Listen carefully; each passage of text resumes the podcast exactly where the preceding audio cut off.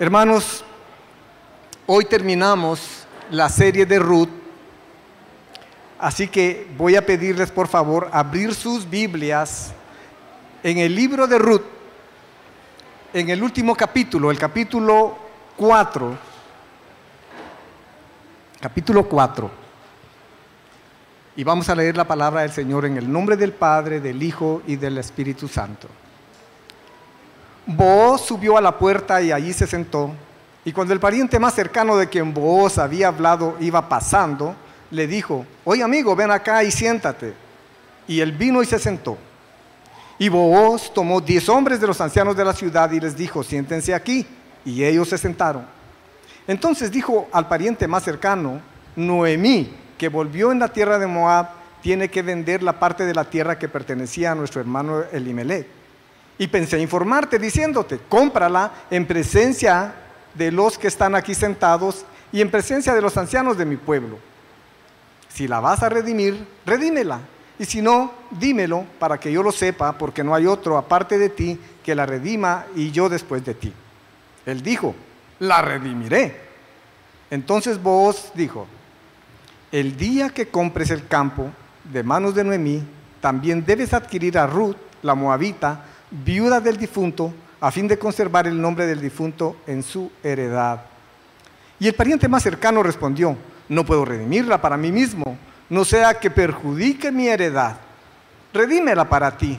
Usa tú mi derecho de redención, pues yo no puedo redimirla. Y la costumbre en tiempos pasados en Israel tocante a la redención y el intercambio de tierras para confirmar cualquier asunto era esta. Uno se quitaba la sandalia y se la daba al otro. Y esta era la, la manera de confirmar tratos en Israel. El pariente más cercano dijo a vos, cómprala para ti. Y se quitó la sandalia. Entonces Booz dijo a los ancianos y a todo el pueblo, ustedes son testigos hoy que he comprado de la mano de Noemí todo lo que pertenecía a Elimelech y todo lo que, lo que pertenecía a Kelión y a Malón. Además, he adquirido a Ruth, la moabita, la viuda de Maglón, para que sea mi mujer, a fin de preservar el nombre del difunto en su heredad, para que el nombre del difunto no sea cortado de entre sus hermanos. Ni del atrio, ni de su lugar de nacimiento, ustedes son testigos hoy.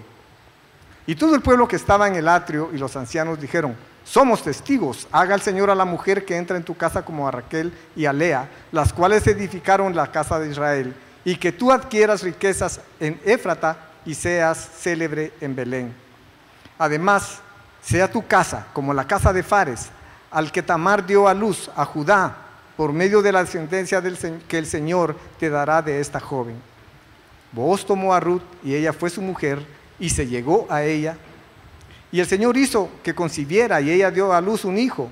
Entonces las mujeres dijeron a Noemí, bendito sea el Señor que no te ha dejado hoy sin redentor que su nombre sea célebre en Israel, que el niño también sea para ti restaurador de tu vida y sustentador de tu vejez, porque tu nuera, que te ama y que es de más valor para ti, que siete hijos, lo ha dado a luz.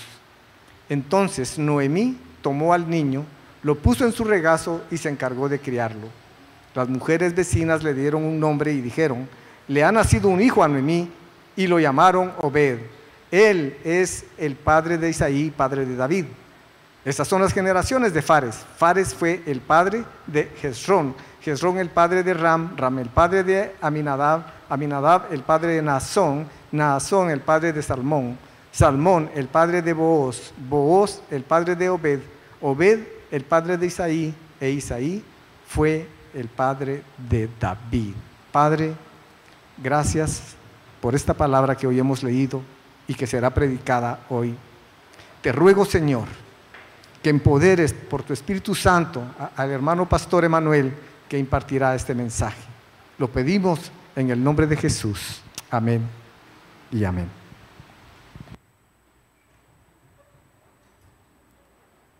Gracias, Lisandro. Buenos días a todos, ¿cómo están? Qué gusto, qué gusto que estén en la bodega. Este mundo está profundamente quebrantado. Creo que todos lo podemos sentir. Todos podemos sentir lo roto y lo defectuoso que este mundo es. Podemos echarle una mirada a los noticieros o darle una vista a, a un hashtag de Twitter y se pueden dar cuenta que este mundo tiene algo muy quebrantado por dentro. Hay guerras, abusos, violencia, humillación. Recién leí la historia de un famoso actor mexicano que abusó de su hija desde los 5 hasta los 14 años de edad. Estas historias nos parten el corazón porque el lugar donde Dios había puesto que los niños crecieran en paz, seguridad, donde tuvieran un lugar para florecer, ahora se convierte en un lugar donde es inseguro, donde causa ansiedad, dolor y humillación, donde dejará cicatrices profundas en la vida de las personas. Este mundo está realmente quebrantado. Pero lo quebrantado de este mundo no solo lo podemos ver desde la ventana, lo podemos ver en nuestro propio corazón. Esta insatisfacción creciente y penetrante que está en nuestra vida el trabajo no nos brinda lo que nosotros creemos que nos debe brindar. No nos brinda el consuelo, la paz que debería de tener. El dinero nos da un poquito de seguridad, pero comienza a nublar esas partes que creíamos que estaban seguras en nuestra vida. Tanto la falta del dinero como el exceso del dinero.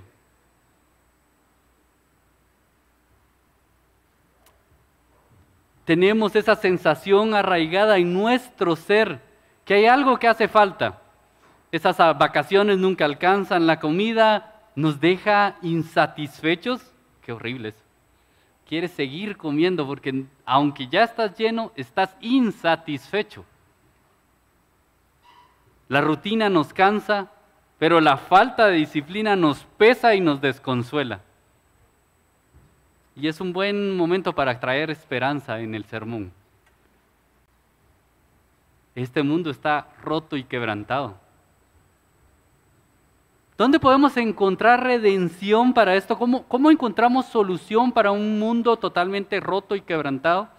¿Cómo encontramos solución para nuestro corazón incompleto? El capítulo 4 de Ruth nos está tratando de enseñar una verdad que es muy fácil de expresar, pero es muy difícil de asimilar en nuestro corazón. El capítulo 4 es bien sencilla lo que nos trata de expresar. Cristo es el pariente redentor que transforma nuestra vida. Cristo es el pariente redentor que transforma nuestra vida. Y como dije, esta verdad es fácil de expresar. Creo que todos los que están acá pueden decir, sí, yo estoy de acuerdo con eso. Pero por naturaleza tendemos a buscar redención en nosotros mismos, no en Cristo. ¿Qué pasa cuando fallamos? ¿Qué pasa cuando no damos la talla? ¿Qué comienza a decir nuestra cabeza? ¡Ey! Esfuérzate más. ¡Ey! Trabaja más duro, sé más disciplinado. ¿Qué pasa cuando no, las relaciones no cuajan bien, no, no son las relaciones que deberían de ser? ¡Ey! Ama más cuida más a la persona, estate más cerca de él o de ella. Esto, aunque sutilmente nuestro corazón está declarando, la redención está dentro de ti. Simplemente esfuérzate, da lo mejor de ti, sé una mejor persona. Pero ese es mi primer punto. La redención no está en nosotros. Antes de adentrar, ah, adentrarnos a este libro, vamos a ver dónde está Ruth en este primer capítulo, en el capítulo 4. ¿Alguien lo puede encontrar ahí? ¿Dónde está Ruth?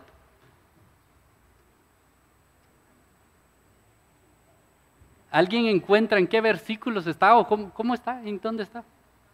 Está en el versículo 10, está en el versículo 13. Mencionaba, es un actor de reparto en este capítulo 4. Pero el título del, libro, ¿cómo se llama? Uy, tiempo. ¿Es un actor de reparto el título del libro? Sí. Para este caso, Ruth simplemente está esperando. ¿Qué fue lo que le dijo Dios? eh, eh, perdón, Noemí le dijo, espera que este hombre no descansará hasta redimirte. Ruth está esperando que vos actúe. Ella es la persona débil, ella es la persona vulnerable, ella es la persona que necesita de un redentor. Pero qué difícil es eso, decirlo a nuestro propio corazón. Creemos que la resolución de todos nuestros problemas es una versión 2.0 de nosotros. Soy ingeniero en sistemas, entonces vale. Creemos que vamos a resolver nuestra vida si encontramos el equilibrio correcto entre trabajo y entretenimiento, entre vida personal y vida familiar, entre las ocupaciones diarias y el descanso. Creemos que la solución de nuestra vida está en nosotros mismos y que la perfección la vamos a poder alcanzar simplemente con ser mejores. Pero si somos honestos con nosotros mismos, ¿quién nos ha mentido, fallado, combatido, asqueado más que otras personas? Nosotros mismos. Nosotros mismos nos hemos engañado una y otra vez para decirnos, hey, tú tienes la solución. Tú puedes, tú puedes con esto, inténtalo. Pero miren lo que Romanos 5, 6 al 8 nos da una radiografía de quién somos. Romanos 5, 6 al 8, porque mientras aún éramos débiles, a su tiempo Cristo murió por los impíos, porque difícilmente habrá alguien que muera por justos, aunque tal vez alguno se atreva a morir por el bueno. Pero Dios demuestra su amor para con nosotros, que, perdón, en que siendo aún pecadores, Cristo murió por nosotros. Antes Pablo de anunciar las buenas nuevas de salvación, él anuncia las malas noticias. ¿Cuáles son esas malas noticias? Nosotros somos demasiado débiles, impíos, injustos, malos y pecadores. Vaya radiografía que nos da. Pero esa es la forma como realmente nos habilitamos para ser redimidos. No creyendo que nosotros lo podemos lograr en nuestras fuerzas, sino creyendo que nuestro redentor, vos, va a actuar. Y, ahorita vamos a ver qué tipo, qué, ejemplifica vos. Conrad Murrell dice estas frases. No es posible conocer la paz de Dios sin antes haber sentido el temor del Señor, sin antes haber sentido su enemistad. El amor de Dios no será conocido por aquellos que no hayan sentido terror ante su ira y su juicio eminente. Antes de recibir la redención de nuestro Señor, debemos estar conscientes que nosotros no somos la solución. Dice, lo dice así, no somos la respuesta, somos el problema. Nosotros necesitamos de un Salvador, pero eso es, eso es antinatural en nuestro corazón. Nosotros queremos ser nuestros propios redentores para que nos aplaudan. Bravo, lo hiciste bien. Pero tal vez tú no eres una de esas personas. Tú tal vez dices, Emanuel, yo estoy consciente yo no puedo conmigo mismo.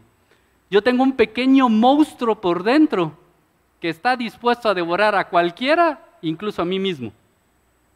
Pero también cuando estamos conscientes de nosotros mismos ponemos muchas veces la redención en otras personas. Y ese es mi segundo punto. La redención no está en los demás. Al fin, comenzamos a leer Ruth 4. Miren lo que dice vos. Vos subió a la puerta, allí se sentó, y cuando el pariente más cercano de quien vos había hablado iba pasando, le dijo, oye amigo, ven acá y siéntate. Y él vino y se sentó, y vos tomó diez hombres de los ancianos de la ciudad y les dijo, siéntense aquí. Y ellos se sentaron. Primero vos llega a la puerta era el lugar donde se hacían las transacciones comerciales en Israel. Estos eran como los procesos legales más o menos. En la puerta era un lugar muy concurrido, por lo tanto si uno deseaba hacer una transacción en la cual alguien podía decir, no, yo nunca, jamás dije eso, no, yo, yo, yo no hice eso contigo, pues la puerta había muchos testigos y entonces pues podían llegar y decir, bueno, ¿están todos ustedes de testigos que esta persona me vendió esto? Sí, ok. Entonces ahí nadie podría arguir desconocimiento o engaño. Así que precisamente en ese momento iba pasando el pariente redentor.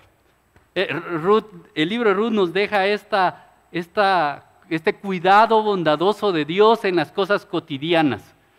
Dios cuidando de su pueblo en personas que, que iba pasando, en el, en el, comercio, en la plaza, en, en el mercado, no en una iglesia, no en una bodega, en el mercado. Iba pasando el, pariente redentor. Vemos la soberanía de Dios. Y vos le dice, oye amigo, esta palabra en hebreo que es oye amigo, suena algo así como oye fulano. Oye vos, perencejo, vení para acá. Es una referencia a una persona que no es de importancia saber su nombre es indefinido. Lo que creemos es que el autor está tratando de decirnos es de que esta persona no es de realmente importancia conocer a quién se refiere. Más adelante veremos por qué no. Y también vos comienza la conversación con este amigo.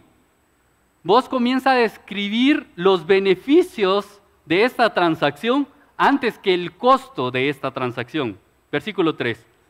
Entonces dijo, dijo al pariente más cercano, Noemí que volvió de la tierra de Moab tiene que vender la parte de la tierra que pertenece a nuestro hermano Elimelech. Y pensé informarte, diciendo, cómprala en presencia de los que están aquí, sentados, y en presencia de los ancianos de mi pueblo. Si la vas a redimir, redímela. Y si no, dímelo para que yo lo sepa, porque no hay otro aparte de ti que la redima y yo después de ti. Y él dijo, la redimiré. Hay que entender el contexto de esta transacción para estar claros por qué él dijo, sí, la redimo, entrémosle, fácil. ni siquiera le tuvo que convencer, no, mira que está barato, está a buen precio, llévelo. No, la redimo, éntrole. El, el, contexto es el siguiente, la tierra no se vendía en Israel de forma permanente. El Señor era el dueño de la tierra. Por lo tanto, solo se vendía el uso, el uso de la tierra, el usufructo, el derecho de la producción. En ese tiempo, las personas se protegían por medio de familias o de clanes. Entonces, cuando alguien quería redimir o recomprar la tierra, lo que hacía era que iba con el dueño y le decía, véndeme de nuevo la tierra y pagaban el derecho de volver a utilizar esa tierra. La tierra significaba seguridad, paz, sustento. ¿Por qué? Porque era como el trabajo para las personas. Pero, aquí está la situación, Dios había declarado que cada 50 años, en el año del jubileo, todas las tierras regresaran a las familias a las cuales pertenecían. Pero si no tenían descendientes, se quedaban con el dueño con quien estaban. Entonces fulano vio una ganga. Capítulo 1. Noemí no tiene heredero, no tiene hijos. Al él comprar la tierra, en el año de jubileo, se le iba a quedar a su familia eternamente. Por lo tanto, el fulano dijo, yo redimo, con gusto, aquí. Pero vos expresa cuál es el costo de esta compra. Entonces vos dijo, el día que compres el campo de manos de Noemí, también debes de adquirir a Ruth, la moabita, viuda del difunto, a fin de conservar el nombre del difunto en su heredad. Le dice vos, ok, está bien, compra la tierra, pero tienes que cumplir la ley del levirato. ¿Cuál era la ley del levirato? Deuteronomio 25, 5 al 6. La viuda debía casarse con su cuñado o, o el pariente más cercano si su marido fallecía y ella no tenía hijos. El primogénito nacido en esa nueva unión matrimonial llevaría el nombre del fallecido para conservar la familia. Es decir, realmente la tierra ya no iba a quedar a nombre de esa familia, de él, del fulano. Iba ahora a regresar al nombre de eh, Elimelech. Entonces, ya no era muy buen negocio que digamos. Es más, el fulano tenía que hacer muchas cosas ahí prácticas. Primero, traería a Ruth a su familia, una mujer moabita extraña con costumbres ajenas y además era pobre. O sea, ni traía otra, algo bueno. Además, él tendría que traer otras dos personas que alimentar, porque venía Ruth y traía premio, Noemí, ahora tendría dos suegras. Eso estaría grueso. Otra cosa, Ruth no había demostrado que podía tener hijos. Diez años casado con Malón y nada, sin descendencia. Por lo tanto, era mucho riesgo casarse con Ruth, porque puede ser que esta Ruth no puede tener hijos y yo ahí casado y es, ya saben que es oprobio, es vergüenza no tener hijos y yo soy el, esposo de esta persona que está en oprobio y en vergüenza. Además de todo eso, y creo que lo más importante, lo que deja decir el autor, por eso que omite su nombre, es que él estaba más interesado en conservar su nombre que en ver que los vulnerables estuvieran bien. Uy, él estaba interesado en conservar su reputación más que dar alimento al necesitado, al vulnerable. Y esa es la ironía en esta situación. Él, al intentar conservar su nombre, al intentar decir, yo quiero que mi apellido se mantenga en todos mis hijos, terminó siendo un don nadie olvidado en, los, en la historia. Pero vos, él, quien decidió redimir y perder su nombre, perder su heredad, él será recordado por eso. Esto nos recuerda muy bien lo que Jesús dijo. Aquel que quiera conservar su vida, la perderá. Pero aquel que entregue su vida por causa de mí, la ganará. El fulano quiso conservar su nombre y perdió con él la redención. Y el pariente más cercano, versículo 6, dijo, no puedo redimirla para mí mismo, no sea que perjudique mi heredad. Redímela tú para ti. Usa tú mi derecho de redención, pues yo no puedo redimirla. Y la costumbre en esos tiempos pasaba en Israel tocante a la redención y el intercambio de tierras. Para confirmar cualquier asunto era este. Uno se quitaba la sandalia y se la daba al otro. Y esta era la manera de confirmar tratos en Israel. El pariente más cercano dijo a vos, cómprala para ti, y se quitó la sandalia. ¿Cuántas veces no nos ha pasado eso? Colocamos nuestra esperanza, colocamos nuestra identidad en otra persona. Creemos que este príncipe azul o princesa viene a solucionar nuestra vida. Creemos que este hijo viene a solucionar nuestra vida. Creemos que este trabajo viene a solucionar nuestra vida. Y, él, y, en primera instancia dice, yo te redimiré. Pero ¿saben qué? Nadie puede sostener en los hombros aún para salvar un alma. Nadie puede sostenerte. Puede ser una esposa que desea tener un hijo y cuando lo consigue coloca en su hijo toda la identidad, su esperanza, se esfuerza para que este hijo sea un hombre de bien, se esfuerza para que siempre tenga la mejor educación, se esfuerza para que sea moralmente correcto. pero ella ha puesto en la carga de este ser humano algo que ningún ser humano puede soportar. Es la carga de ser salvado. Y por lo tanto, los dos terminarán devastados. Puede ser un equipo de trabajo soñado que el encargado ha intentado solventar, ha intentado mantener y comienza a invertir en las personas, comienza a, decir, ok, tú, tú estás en, este, en este lado, tú estás en este otro lado, y comienza a tener una sincronía y comienzan a funcionar como un buen relojito. Pero de repente hay una fractura y el equipo se desvanece y con él se desvanece la vida del encargado.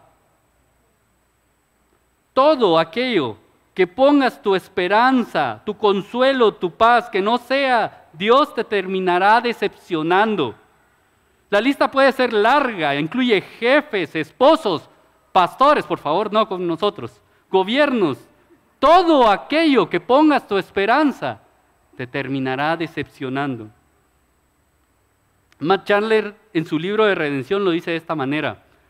Siempre que busques a otra persona para que llene las grietas y fisuras del corazón, no caminas en dirección hacia la libertad y la sanidad, ni a experimentar la plenitud o la satisfacción, ni tampoco hacia la piscina tibia del gozo y, y el placer. Por el contrario, navegas derecho hacia los vientos del conflicto y del caos, y a redoblados niveles elevados de dolor personal. Piensa un poquito, tal vez el último enojo que has tenido con tu cónyuge, con, con tu hijo, con alguien más. ¿No será que estás colocando en esa persona algo que ellos no pueden soportar? ¿No será que estás tratando de ver perfección en ellos que nunca la hallarás? ¿O estás exigiendo que cumplan tus necesidades, tus placeres, porque estás encontrando satisfacción en esas personas, no en, no en Dios, no en tu Padre amado. Los demás no pueden sostener en sus hombros el peso de tu redención. Así que volvemos una y otra vez a esta pregunta. ¿Dónde encontramos redención? ¿Dónde podemos encontrar redención en un mundo roto y en nuestros corazones incompletos? Y aquí está mi tercer punto, la verdadera historia de redención. Versículo 9. Entonces vos dijo a los ancianos y a todo el pueblo, ustedes son testigos hoy que he comprado de la mano de Noemí todo lo que le pertenecía a Elimelech y todo lo que le pertenecía a Kelión y Malón Además he adquirido a, la viuda, a Ruth, la moabita, la viuda de Malón, para que sea mi mujer, a fin de preservar el nombre del difunto, en su heredad, para que el nombre del difunto no sea cortado entre sus hermanos, ni el atrio de eh, su lugar de nacimiento. Ustedes son testigos hoy. Y todo el pueblo que estaba en el atrio y los ancianos dijeron, somos testigos. Haga el Señor a la, a la mujer que entra en tu casa como a Raquel y a Lea, las cuales edificaron la casa de Israel. Y tú adquieras riquezas en Efrata y seas célebre en Belén. Además sea tu casa como la casa de Fares y el que Tamar dio a luz a Judá por medio de la descendencia del Señor que te dará esta joven. Esta es la resolución y todos vivieron felices para siempre. Esta es la historia de redención de Ruth. Esto es el fin. Ahí se acabó el libro, pero no me voy a bajar. Lo que sucede después es impresionante. Primero, Dios nos está diciendo que esta historia de redención apunta a una historia mucho mayor, a la verdadera historia de la redención de la humanidad. Todas las pequeñas historias de redención en la Biblia apuntan a la, una redención mayor, apuntan a Cristo Jesús. Y miren lo que dice la, bendición de los ancianos. Primero comienza con Raquel. ¿Quién era Raquel? Una mujer estéril que Dios tiene misericordia, otra mujer vulnerable que Dios la sana y que ella, por, que por medio de ella, llegan a ser la madre de toda una nación. Después está Lea. ¿Quién es Lea? Lea, otra mujer que ponía toda su atención, todo su consuelo en su esposo. Y mientras más hijos tenía, su esposo más se alejaba de ella. Pero al final de la historia ella dice, sea el Señor bendito. Si tienen ustedes una Biblia para niños que se llama La Biblia para Niños, Historias de Jesús de Sally Lloyd Jones, si no la tienen por favor y son adultos, cómprenla. O sea, es muy bueno. Es una teología bíblica excelente. Ahí está la historia, la niña fea. Se las acabo de contar a mis hijos, por eso la tengo fresca. Dios redimiendo a una mujer. Y luego Tamar, otra viuda, que se le fue negado el derecho del levirato.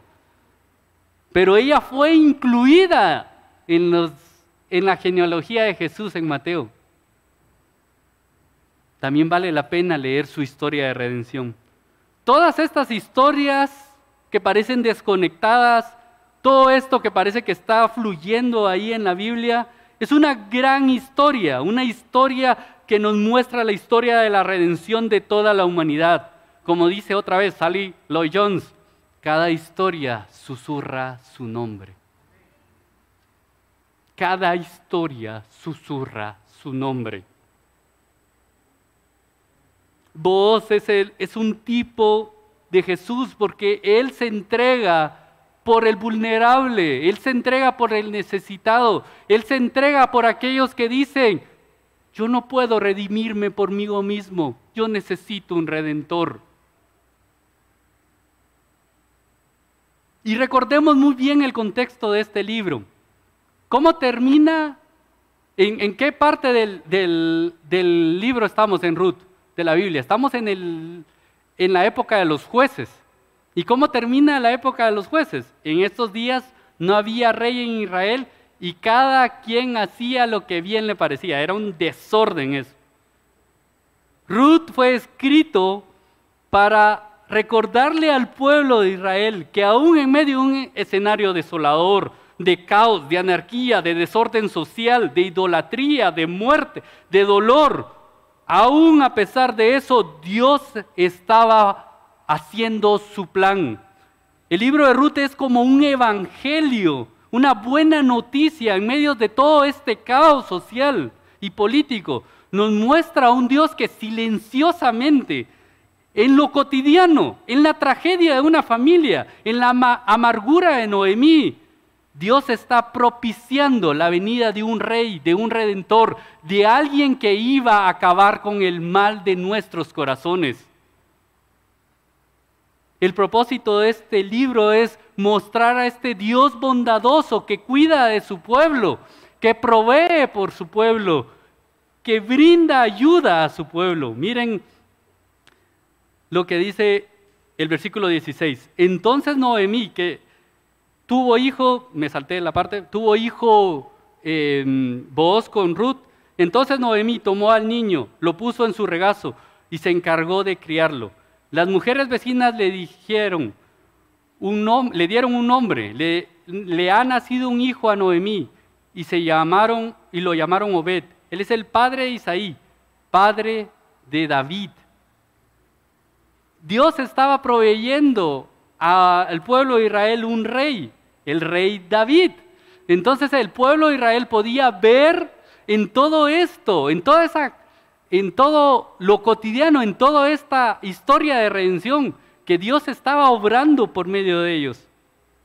Sin embargo, David no fue el rey que esperaban y se quedaron todos los del pueblo de Israel. ¿Ahora qué? ¿Quién es este rey que vendrá a redimirlos? ¿Quién es este rey que vendrá a salvarnos? Pero esta misma escena que Ruth presenta, el nacimiento de este hijo, de este niño pequeño, también es la misma escena de que fue profetizado en Miqueas. Miren Miqueas 5:2. Pero tú, Belén Efrata, aunque eres pequeña entre la familia de Judá, de ti me saldrá el que ha de ser gobernante en Israel y sus orígenes son desde tiempos antiguos, desde los días de la eternidad. Igual que ese eh, en Belén, un día saldría el Salvador, el Dios hecho hombre, el Redentor, el que vendría por su pueblo, el hombre que es semejante a nosotros para ser misericordioso, fiel y sumo sacerdote, para ser nuestro pariente redentor también, porque es como nosotros, pero es excelso, es más grande. Cristo es nuestro pariente redentor. Pero con fuertes contrastes a lo que vos fue. Vos tuvo que pagar dinero por una tierra, pero Cristo ofreció su vida. Vos redime a una mujer virtuosa, pero Cristo redime a una mujer idólatra e infiel. Vos redime a Ruth, que significa amiga, pero Cristo se ofrece en sacrificio por sus enemigos. Vos recibe tierras, nosotros solo ofrecemos nuestro pecado. Vos públicamente es alabado por el pueblo de Belén. Cristo es vituperado, abofeteado y herido por su propio pueblo. Cristo es mejor redentor que vos.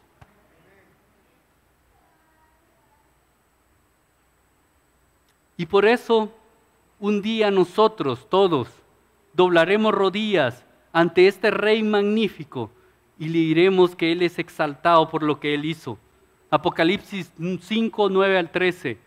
Y cantaban un nuevo canto diciendo, digno eres de tomar el libro y de abrir sus sellos, porque tú fuiste inmolado y con tu sangre nos has redimido para Dios de, toda, de todo linaje, lengua y pueblo y nación, y nos has hecho para nuestro Dios reyes y sacerdotes, y reinaremos sobre la tierra.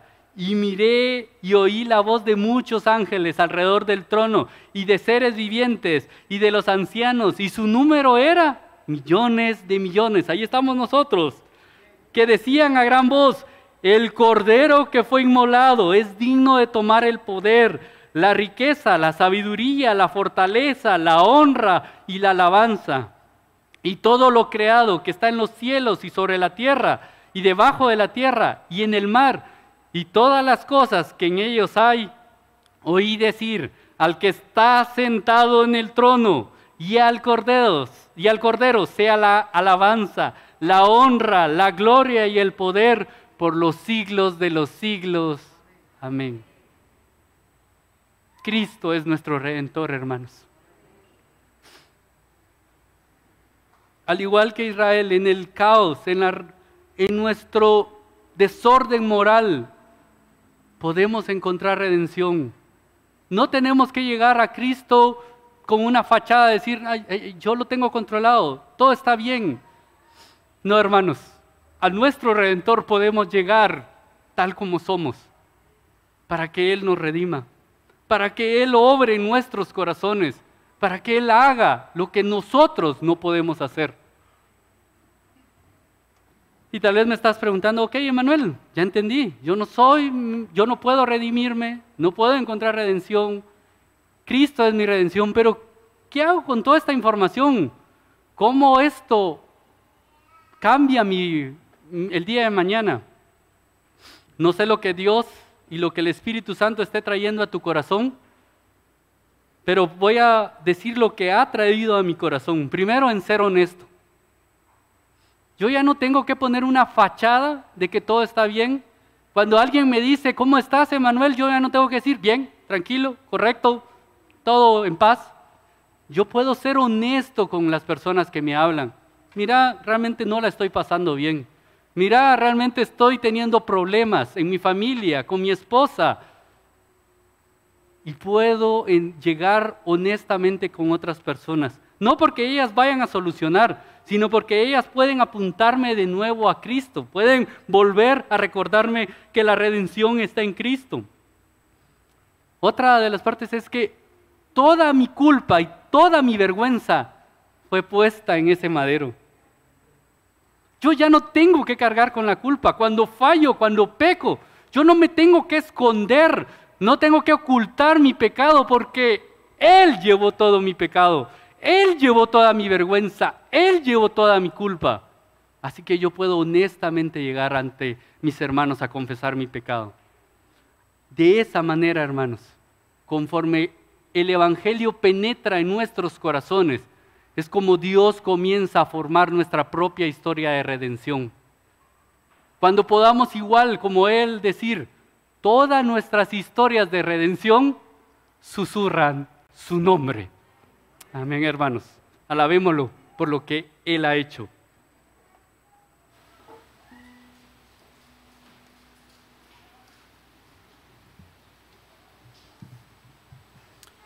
Pongámonos de pie. Vamos a alabar el nombre del Señor.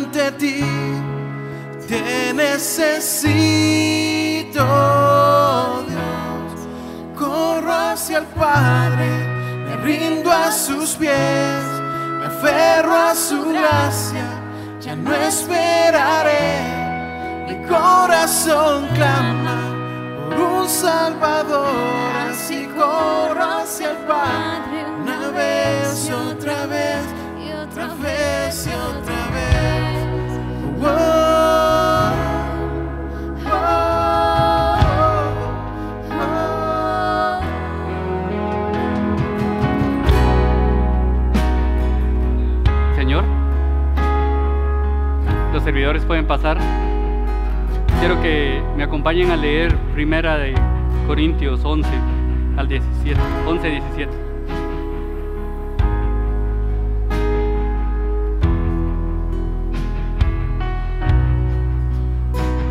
Once 23. Porque yo recibí del Señor lo mismo que les he enseñado, que el Señor Jesús la noche que fue entregado tomó pan y después de dar gracias lo partió y dijo, este es mi cuerpo, que es para ustedes, hagan esto en memoria de mí. De la misma manera tomó también la copa después de haber cenado diciendo, esta copa es el nuevo pacto en mi sangre, hagan esto cuantas veces la beban en memoria de mí. Porque todas las veces que coman este pan y beban esta copa, proclaman la muerte del Señor hasta que Él venga. De manera que el que coma el pan y beba la copa del Señor indignamente será culpable del cuerpo y de la sangre del Señor. Por tanto, examínense cada uno a sí mismo y entonces coman, coman del pan y beban de la copa. Hermanos, Pablo nos llama a antes de tomar la copa, antes de comer del pan, a examinarnos a nosotros. Y no por culpa, no por vergüenza, sino para volver a depositar nuestra confianza y nuestra fe en este Rey y Salvador. Y también, como siempre lo decimos en esta, al tomar la Santa Cena, esta es una cena familiar. No es que te vayamos a juzgar simplemente si has puesto tu confianza en Cristo, puedes participar de la cena del Señor. Pero si en este momento estás indeciso, si en este momento crees que no es el tiempo, por favor, solo simplemente abstente. Y todos aquellos, no tienes que ser parte de Iglesia Reforma, no tienes que ser miembro, simplemente tienes que haber puesto tu confianza en Cristo y todos participa- participamos como una familia. Así que por favor tomémonos un tiempo para examinar nuestro corazón antes de participar de la Santa Cena.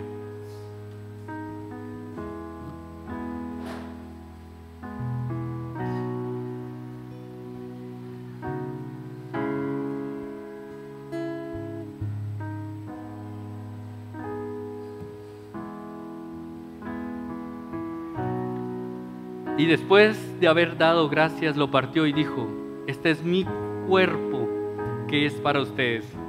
Hagan esto en memoria de mí. Pueden participar del pan.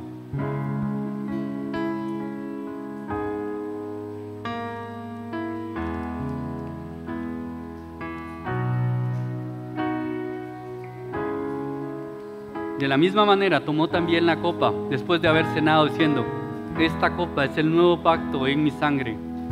Hagan esto cuantas veces la beban en memoria de mí. Participemos de la copa del Señor.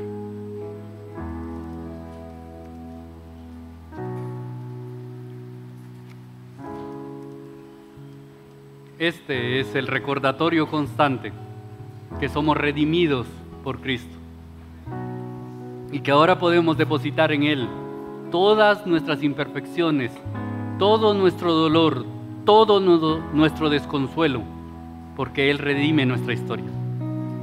Alabémoslo.